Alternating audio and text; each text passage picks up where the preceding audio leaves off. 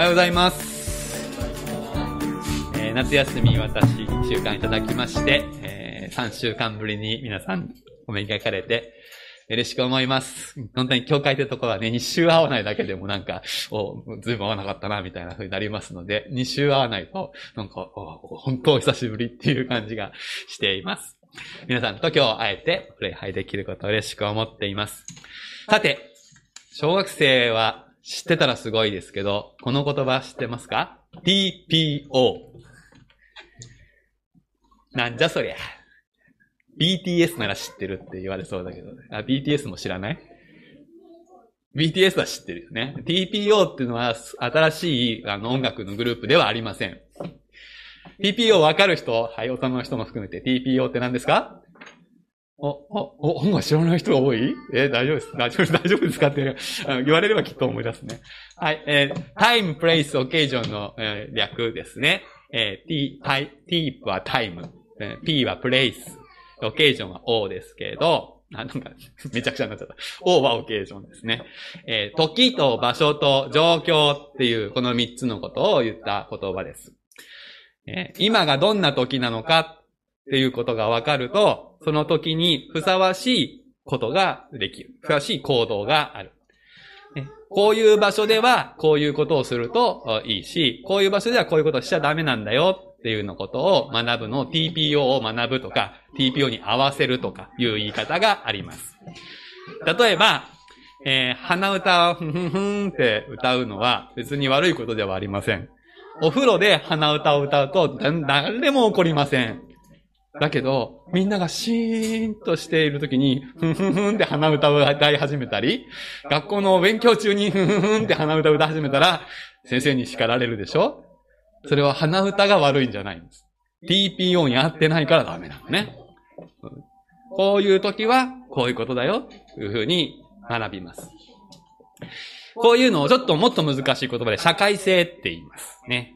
で、小学校に入ると、この社会性の勉強はとても大事ですね。小、中、高ってだんだん学校の時間が長くなっていくと、この社会性が身について、TPO が分かるようになっていくわけです。なので、まあ、小さいうちはね、これ TPO で失敗しますし、で全然いいわけですけど、ところがですね、この社会性を身につけたらそれで OK かっていうと、全然そんなことではない。社会性が高くなるだけでダメなんです。社会性は、そう、こういう時はこういうことするんだなっていうことが分かって、その外側はそういう行動ができますけど、心の中は別にどうでもいいんですね。でも、私たちは心の中で、心が育つことがとっても大事です。学校っていうところは主に社会性を大事にしますので、心はちょっと、まあ、ついていかなくても、こういうものだよって教えるところです。それはそれで悪いことじゃありません。で、あの、学校でも心が育つことはありますけど、学校は心よりも社会性の方が重要になると思いますね。でも、ここにいる皆さんは社会性だけ身につけてればいいわけじゃないってことを覚えておいてください。神様は心の中を見ている。心が育つことが大事です。で、心を育てるのには、二つ鍵があります。一つは、やってみたいって思うことを大事にすることです。小学生の皆さん、これやってみたいなって思うことがあったらね、それは大事にしてください。あの、もちろん TPO によってはできない時があるけど、でも、やってみたいことを抑える必要はないです。それからね、やりたくないっていうふうに思うことも大事にしてください。あの、やりたくなくてもやらないかいがいけないことはあるんですけど、でもやりたくないっていう気持ちを、あの、自分で握りつぶす必要はないです。これはとっても大事なことなんです。私たち、苦しくなるときに、神様にお祈りすると思うんですけど、神様にお祈りするときにね、大人はたまに間違えて、TPO をわきまえてお祈りしちゃうことがあります。本音じゃなくて、自分の心で本当に思ってることじゃなくて、今はこんな風にお祈りするときっといいんだろうな、みたいな風に考えてお祈りしてしまうことがあるんです。これは、とっても良くないことです。なぜならば、神様はそういうお祈りに興味がないからです。神様は私たちに本音でお祈りしてほしいと思っているんです。あなたの心の本当にあることは何だ？それを私にぶつけてください。神様そういうふうに願っています。なぜならば、本音を自分でも知らなければ自分の心を育てられないからです。本音って口で言うのは簡単なんだけど、本当に思ってることって何なのかを自分でわかる。これもなかなか難しいことです。本音って何だろうなって。でも、本音のお祈りを神様は求めています。本当の神様と出会う、本当の神様を知るためには、私たち本音の祈りが必要なんです。本音を探してったら、自分の心の中に、ええー、っていう、そういう心を見つけるかもしれません。いい心を見つけるかもしれませんが、汚い思いを心の中に見つけるかもしれません。例えば、みんなと仲良くすることが大事ですよって学校で習います。聖書にも、隣人を自分のように愛しなさいって習います。だから、愛すること大事にすることなんだっていうのが正しい振る舞いだと分かっていても、あの人嫌いって思う心が心の中に湧いてくるかもしれません。その時に TPO が強く働いて、そんなこと思っちゃいけない、そんなことを祈りしちゃいけないって言わないで、私はあの人のこと嫌いなんです、神様ってお祈りする方が神様は喜びます。もちろん、それを大声で人に聞かせる必要はないですよ。それを言ったら、それを聞いた人が傷ついちゃうかもしれないから、それはしない方がいいけど。でも神様には本音でお祈りしてほしい。タンポポ教会で育つ子供たちに、本音でお祈りできる人として、大人になっても本音でお祈りする人になってほしいと思っています。そして、忘れちゃいけないことです。これは本当に大事なこと。自分の心の中に、ええー、私の心にこんなに汚い本音があったんだっていうことをもし見つけても、大丈夫。神様はそれをもうすでに知っていて、それをもうそんな本音を持ってるあなたのことを見捨てないで愛していてくれるんです。そのことを忘れないでください。今日はこのことに関係するお話を詩編66編から詳しくしたいと思います。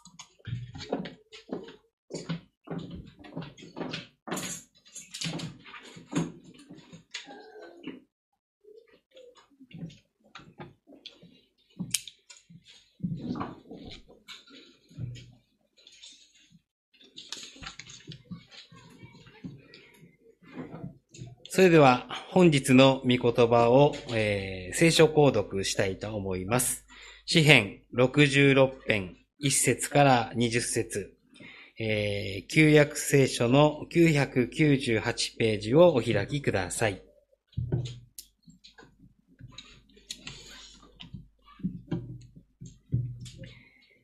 えー、奇数節を、えー、司会者がお読みいたします。偶数節をどうぞ皆様お読みください。最後の20節は共にお読みしたいと思います。それでは、詩編66編、1節から20節全地を神に向かって喜び叫べ。皆の栄光を褒めたい。神の誉れに栄光を着せよ。神に申し上げよう。あなたの宮沢なんと恐ろしいことでしょう。偉大な道からのために、あなたの敵は見前にへつらい服します。天地はあなたをし拝みます。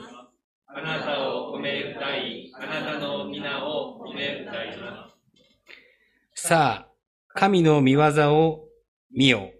神が人の子らになさることは恐ろしい。神は海を乾いたと。人々は川の中を歩いて渡った。さあ、私たちは神にあって喜ぼう。神はその道からをもってとこしえにすべ収め、その目は国々を見張られる。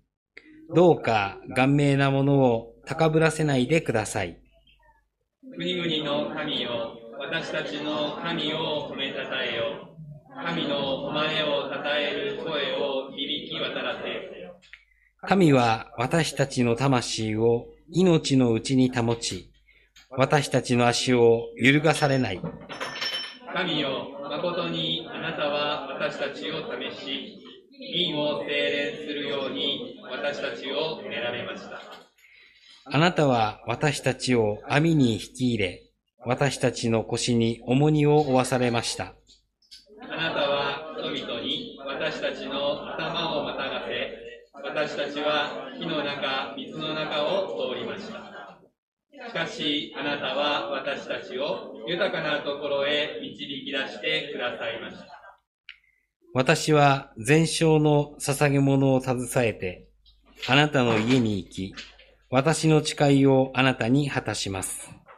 それは私の苦しみの時に唇を大きく開き、私の口で申し上げた誓いです。私は肥えたものを全焼の捧げ物として、お羊の生贄の煙とともにあなたに捧げます。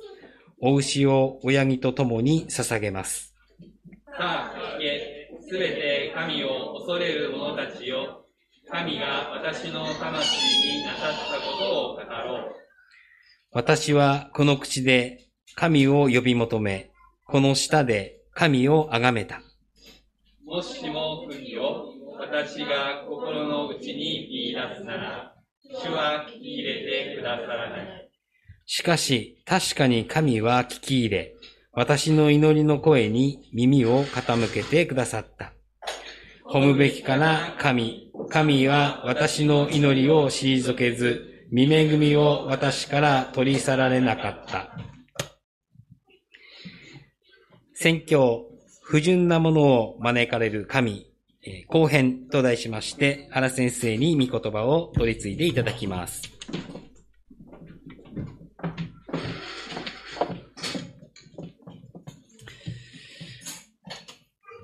全地よ、神に向かって喜び叫べ。今朝も私たちは喜びの叫びを上げるようにと、この礼拝に招かれました。今日皆さんと賛美を捧げながら、自分も歌いましたけど、皆さんの声聞きながら、とても嬉しく思いました。全地よ、無条件の語りかけがされています。英語で言ったら all the earth でしょうかね。地球すべてに呼びかけられている。すべての人が力と栄光に満ちた神様から招かれているわけです。この方を真実に礼拝するところに命があるから。この方を真実に礼拝するところに揺るがない人生の土台があるからです。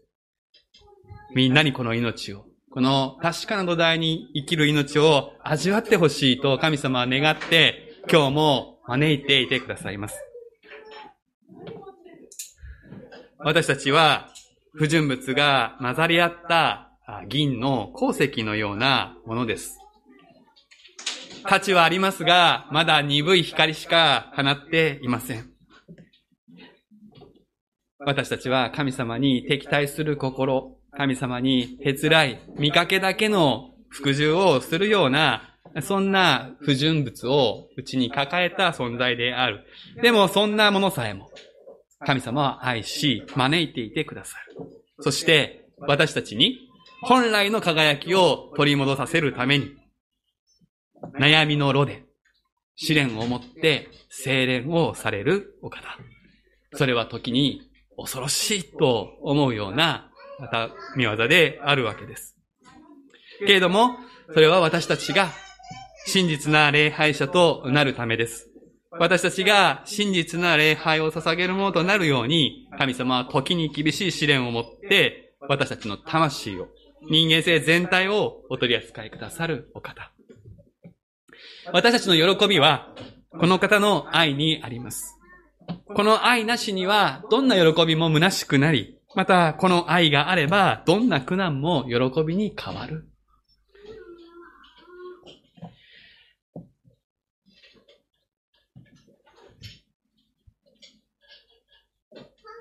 神様の希望に満ちた愛の試練は、個人的なものだけではありません。共同体として、グループ、チーム、コミュニティへの試練としても望みます。詩篇を学ぶときに、私たち注意を向けたい一つのことは、認証名詞の使われ方なんですね。えー、認証名詞、わかりますかね ?I とか、we とか、英語で言ったらそれですね。日本語で言ったら私、私たち、あなた、あなたたち、いろいろありますが、ここで9節を見てください。神は私たちの魂を命のうちに保ち、いうふうに書かれています。私たち。一人称複数形です。私の魂じゃないんです。私たちの魂。これは、一人一人が大事じゃないという意味ではありませんけれども、私一人命を保てれば良いということでもないんですね。私たちは人と人のつながりの中に生きています。私たちで生きている。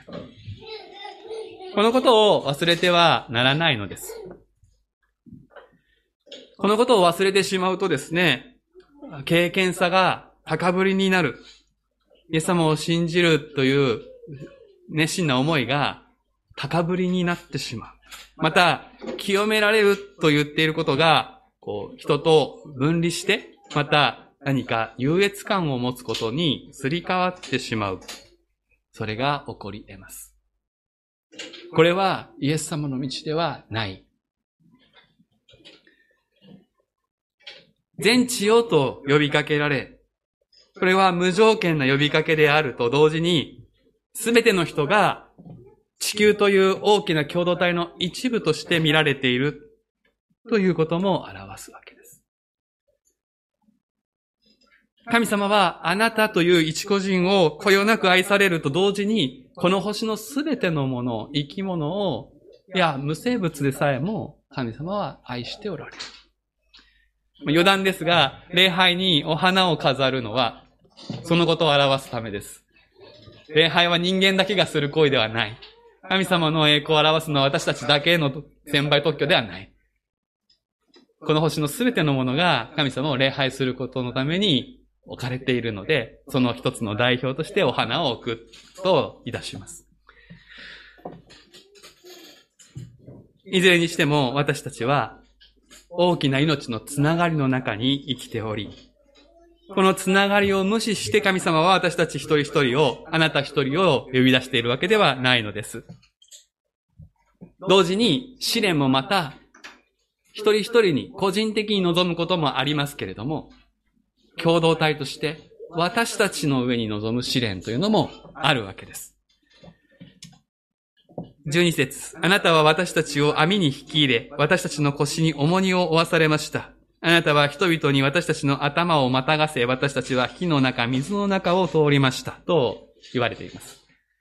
これはまあ、詩的な表現を使っていますけれども、おそらくイスラエルの国が、バビロンという大国に補修されていった、奴隷になっていった、そのことを物語っていると思われます。つまりこれはイスラエル国家としての試練が、この言葉のきっかけにある。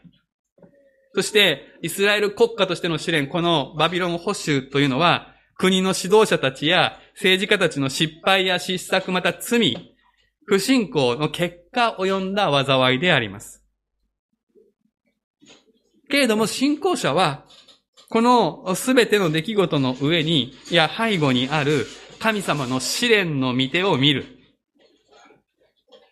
たとえそれが私たちの罪の結果であったとしても、それさえも神様を用いて私たちを清めるための試練とされる。それはそれは恐ろしい。恐ろしいものであるわけですが、でも信仰者だけがこの出来事の先にある愛の目的を見ることができる。試練の火をくぐり抜けた先に、そこを通らずには達し得ない豊かなところがあるのです。経験を積んだ大人の信仰者はそれを知っている。知り始めている。12節の後半、しかしあなたは私たちを豊かなところへ導き出してくださいました。今、試練の中にある人は、ぜひこのことを、この12節の御言葉をしっかりと握っていただきたい。試練の先には豊かなところがある。個人的な試練という意味では、愛する人を失うという試練が一番大きなことでしょう心理学者の分析によれば、それは、あの、100あるストレスのうちの最高潮。伴侶を失うっていうのは、ストレス100マックスだと言われます。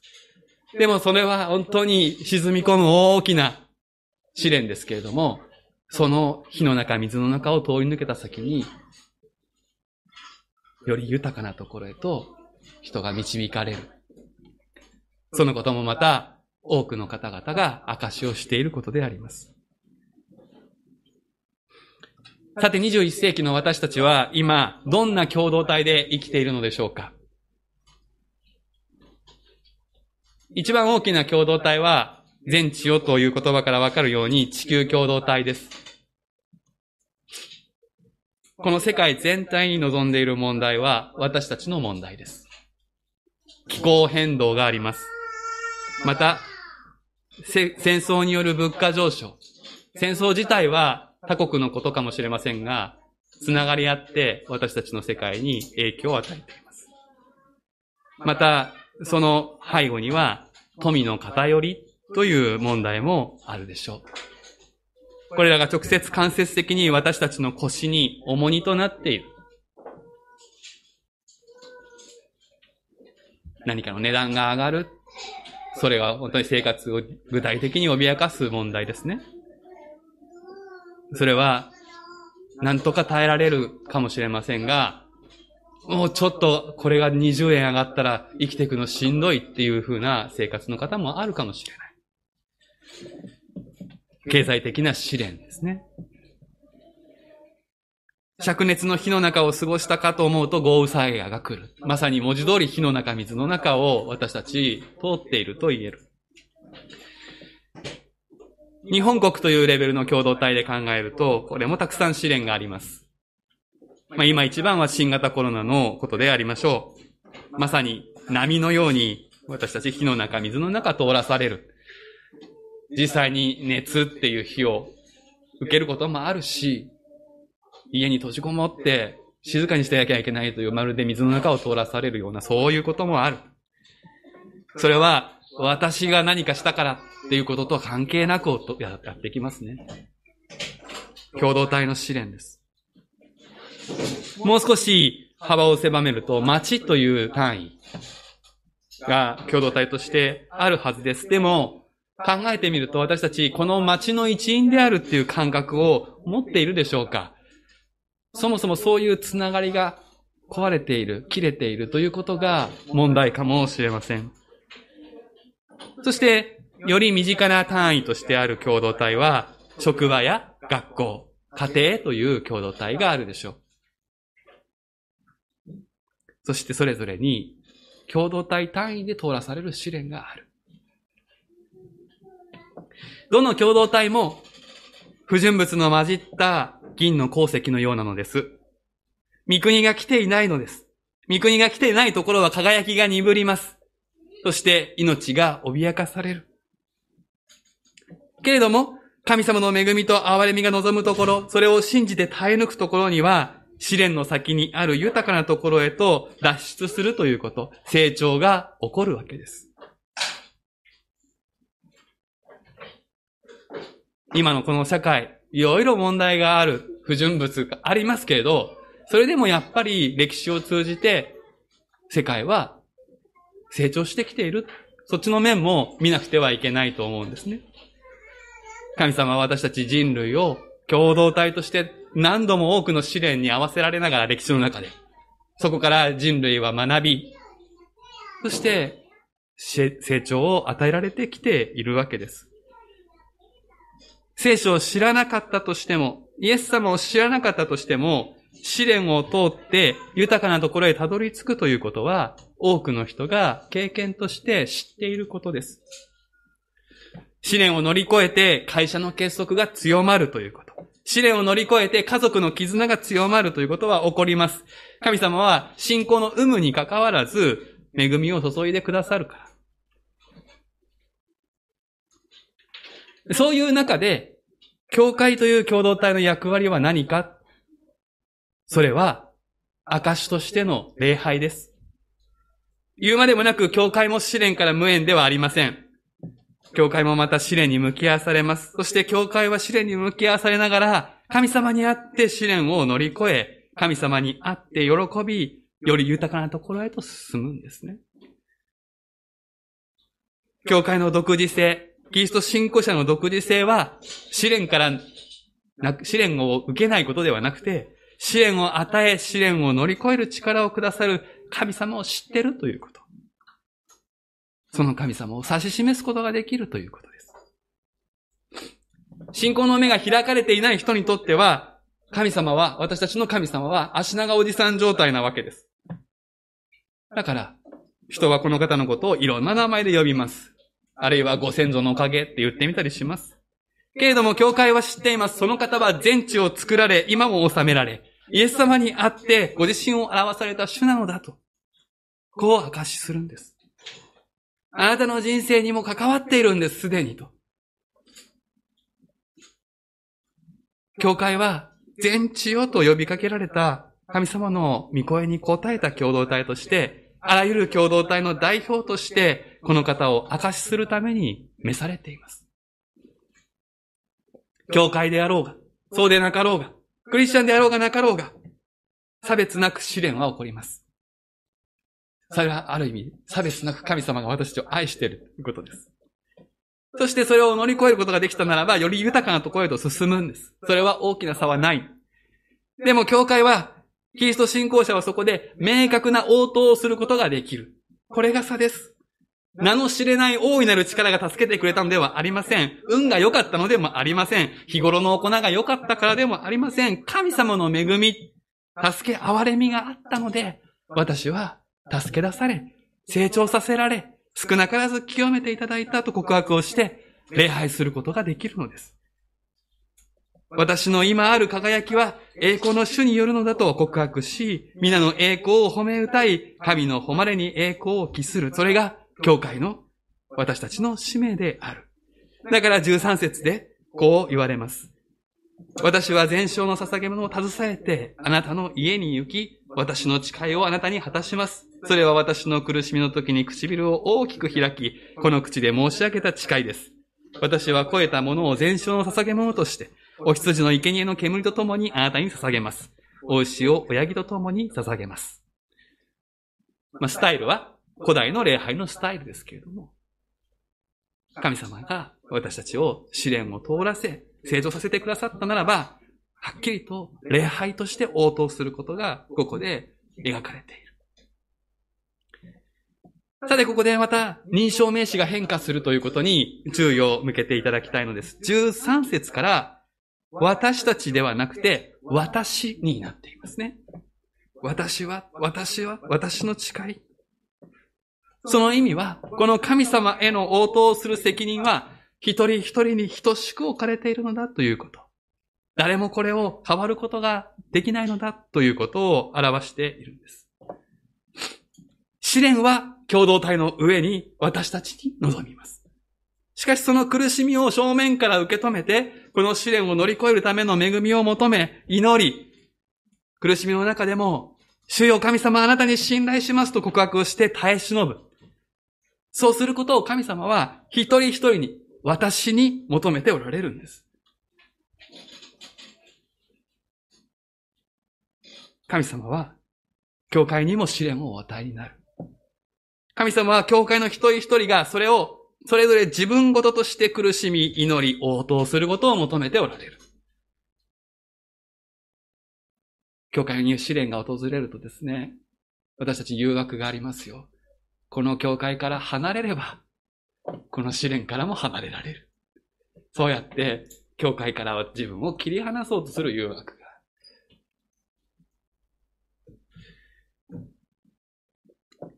でも、そこで祈る人を神様は求めている。そうして祈った人に神様はご自身を表されるのです。祈った人は試練を通して主をさらに知ることになります。この恵みは祈らず向き合わなかった人には与えられません。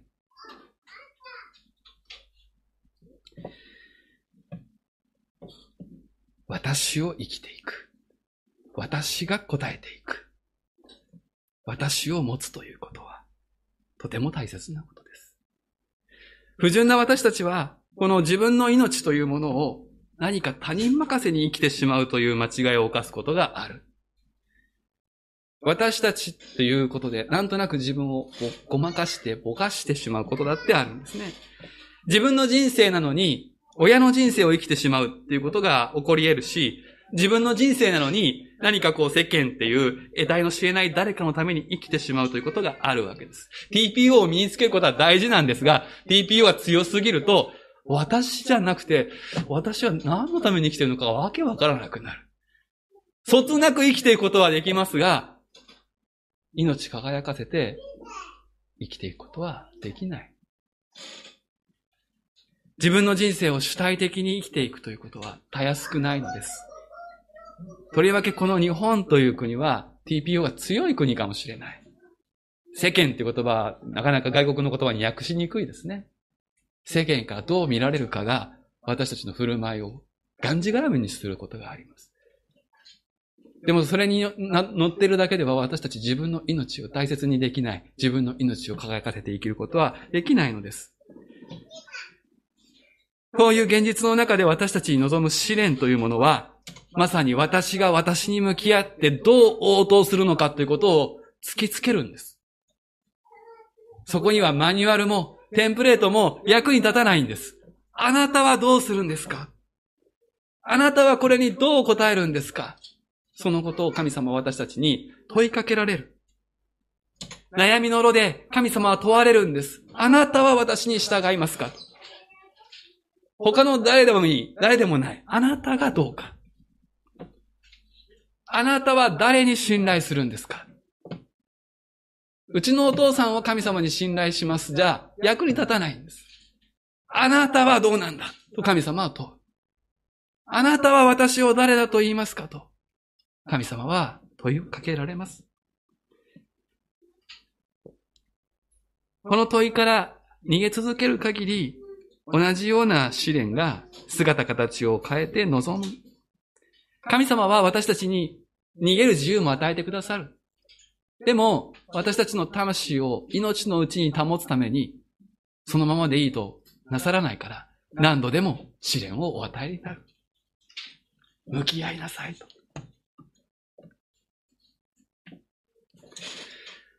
16節さあ聞け、すべて神を恐れる者たちよ。神が私の魂になさったことを語ろう。詩人は証しをします。試練を一つ乗り越えて、神様の外科手術を受けた信仰者には、証の言葉が与えられる。詩人はこう歌います。私はこの口で神を呼び求め、この舌で神を崇めた。もしも不義を私が心の内に見出すなら主は聞き入れてくださらない。しかし、確かに神は聞き入れ、私の祈りの声に耳を傾けてくださった。私が神を呼び求めたんですね。もちろん、一人で立ち向かえない試練に、クリスチャンの友達に、仲間に一緒に祈ってもらって助けてもらう、とても大切なことです。でも、中心にいるのは、その人です。その人が、神に向き合い、神を呼び求めることなしには、試練を通して神を知り成長することは起こらない。この詩人は悩みの炉で、神に祈り祈りが聞かれ、神を崇め褒めたたえるに至ったのだと証しをします。その喜びからこの詩篇全体が生まれたと言っていいでしょう。さて、ここで私たちにとって重要なことは18節にあります。もしも不義を私が心の内に見出すなら、主は聞き入れてくださらない。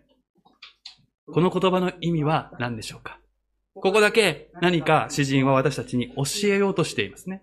もしも不義を私が心の内に見出すなら、主は聞き入れてくださらない。注意深く読んでいただきたいのです。不義を見出すのは主ではなくて私です。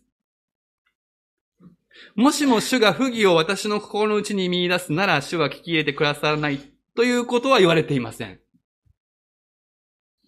もしそうだとしたら、一体誰が祈りを聞いてもらえるでしょうかね。主が不義を見出さないという人、それはもうイエス様以外いないでしょう。私たちは不純なのです。だからもし、もしも主が私を、あ不義を私の心に見出すなら主は聞き入れてくださないとなっていたら、もうお手上げです。どうしようもありません。神様の目から見て、不義なしなんて言える状態はないから。でも、御言葉はこうなんですね。もしも不義を私が心の内に見出すなら、主は聞き入れてください。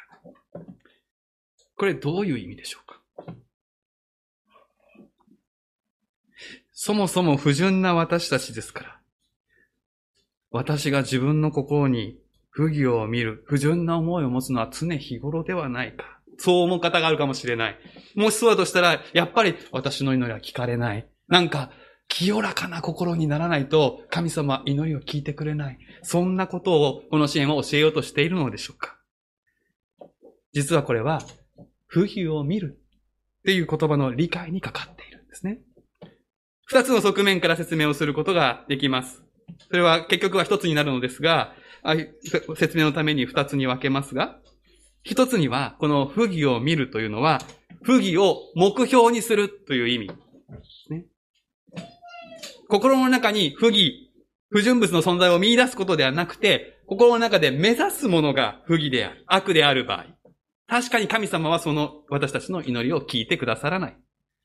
自分が高められるための祈りとか、自分が変わることから逃げる祈りとか、人を操作するような祈りを神様は聞かれることはありません。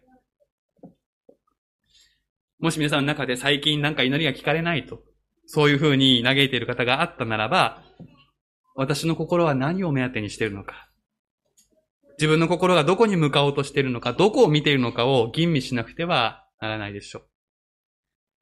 自分はクリスチャンだから、不義を目標にするなんてことはないなんて、自己暗示に陥らないようにしましょう。TPO が強い私たちは、自分の立場によって自分の心の中をごまかしてしまうことが、正当化してしまうことが、けれども神様の前にそんな正当化は意味をなしません。そういう正当化をしている間、神様はただ黙って、その祈りを跳ね返し続ける。その結果、試練が続くということがあります。不義を見る。もう一つの意味があります。もう一つの側面は、ごまかしを許容する。ということです。つまり、心の内に不純物を見ているにもかかわらず、それをそのままにするということです。私たちは、心に不純物を見つけたならば、それを告白するように。私はこんなものですと神様の前にもそのまま出ていくようにと教えられていますね。けれども、そこにごまかしが入ってくると、告白と悔い改めには至りません。不義を見る、つまりそれを言い換えるならば、自分の本当の姿と向き合わないことです。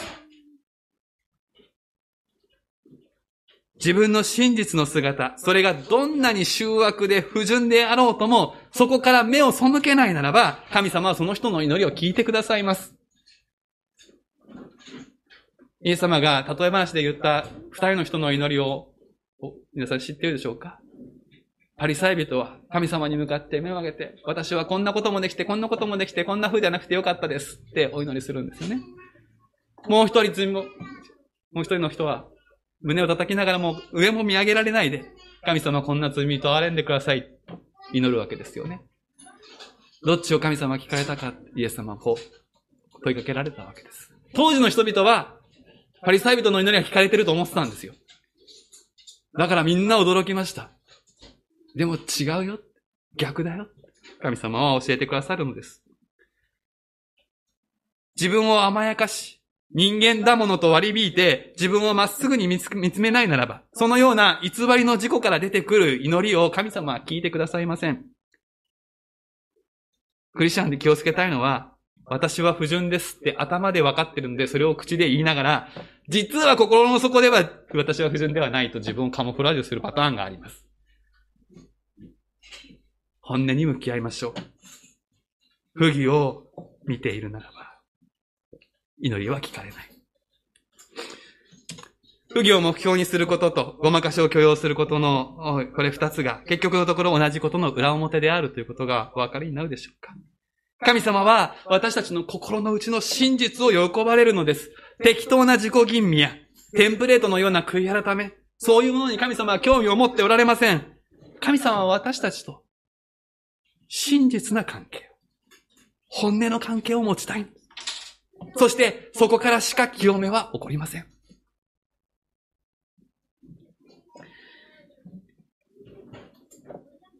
褒むべきかな神。神は私の祈りを退けず、見恵みを私から取り去られなかった。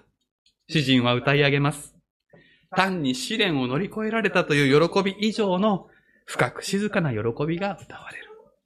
それは試練を通して神様を深く知り、自分の心が探られ、不純物がいくらかでも取り除かれた、そのことを知った喜びであり、賛美であります。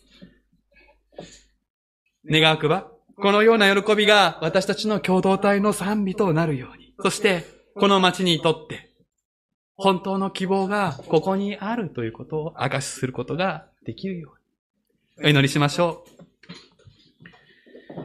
私たちを真実の愛を持って愛してくださる神様ありがとうございます。あなたは私たちのすべてをご存知でありますが、私たちが自分の本音を知ってあなたの前に祈るのを待っていてくださる方です。